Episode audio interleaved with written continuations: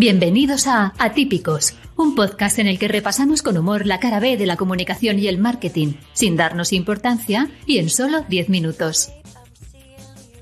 Soy Ángela Mozo. Aquí y ahora empieza Atípicos, el podcast de Archetype que podrás escuchar en solo 10 minutos. Vamos, lo que tardan en darte el resultado del test de antígenos o lo que tardas en fumarte un piti. Siempre y cuando te sigan dejando fumar, claro. Sí, ya sé lo que estáis pensando, que solo faltábamos nosotros por llegar al mundo podcast, ¿verdad? Bueno, pues tranquilos, porque la espera ha llegado a su fin.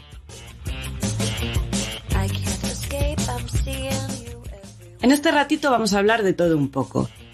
Eso sí, no esperes temas muy profundos o análisis exhaustivos del sector. Aquí hemos venido a pasárnoslo bien un rato y esperamos que tú lo pases también como nosotros. Así que empezamos.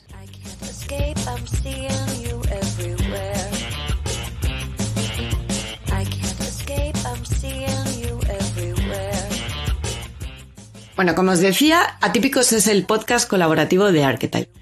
Que es como arquetipo, pero en inglés. O sea, se escribe con CH en vez de Q, eh, tiene una Y después de la T, eh, y bueno, se lee archetipe, pero se dice archetype. Mira, mejor os dejo con mi compañero Ángel Gallego, que os va a explicar mejor el origen de este nombre, su porqué, y de paso nos va a enseñar a reírnos un poco de nosotros mismos. Así que, cuando quieras, Ángel. Archetype. ¿Cómo suena ahí? Archetype. Qué poderío. Archetype.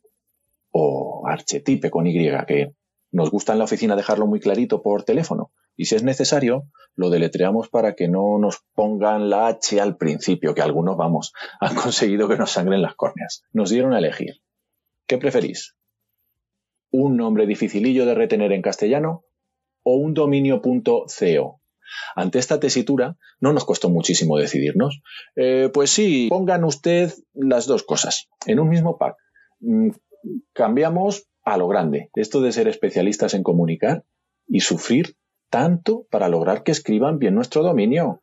Ante la temida pregunta por teléfono, mm, ¿me das tu email? Viene la socorrida respuesta. Mm, te lo puedo deletrear.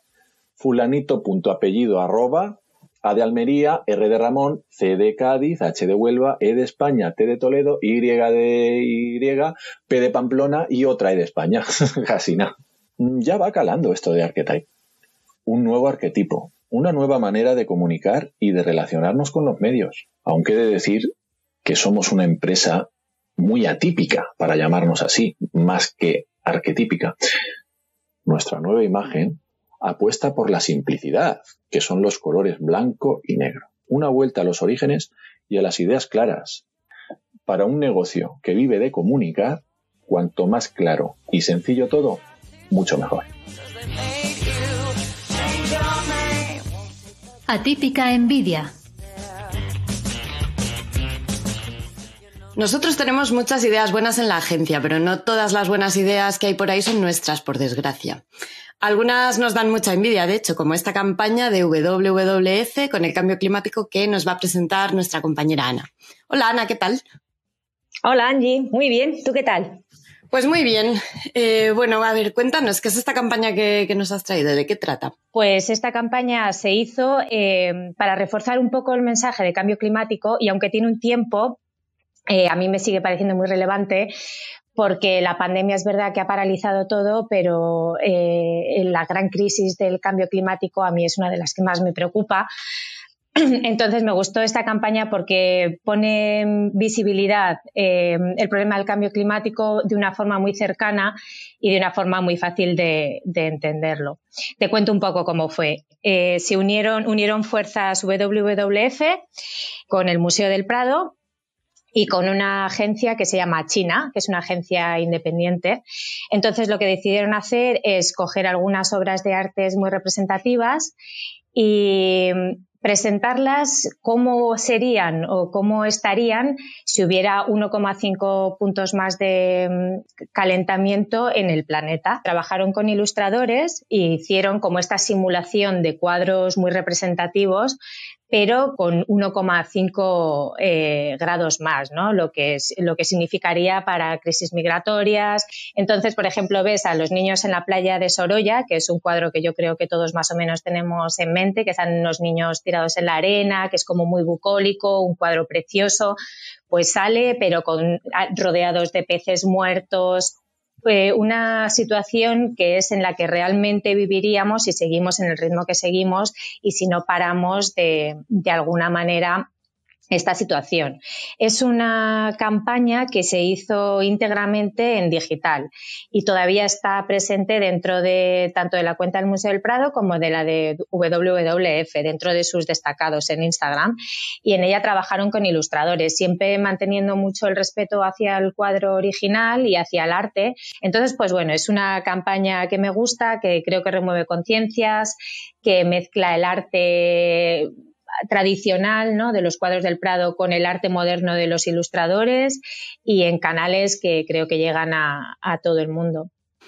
Pues sí, es verdad, Ana. La verdad que tenemos herramientas muy poderosas a nuestro alcance para hacer llegar estos mensajes. Y desde este humilde podcast, pues bueno, también lo, vamos a intentar. Así que, bueno, Ana, pues muchas gracias por esta campaña. La verdad es que a mí me ha encantado. Eh, así que estoy deseando ya que nos traigas la próxima campaña envidiada. Muy bien, nada, pues muchísimas gracias a ti. Eh, ya me pongo a bucear para traerte el próximo. Un abrazo, chao.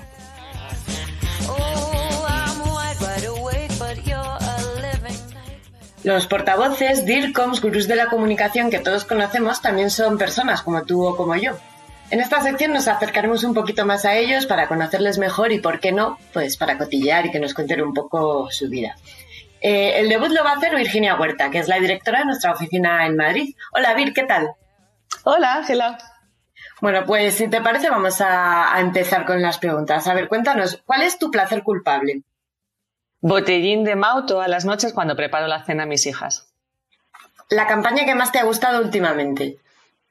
Con mucho acento de Cruz Campo. Sé que todo el mundo habla de ella, pero es que me ha parecido genial. Hacen un uso de la tecnología para apelar a las emociones, a lo que es tan nuestro, que me parece brillante. Y nosotros, que al final somos una agencia especializada en tecnología, me ha parecido de verdad, se me ponían los pelos de punta cuando lo vi.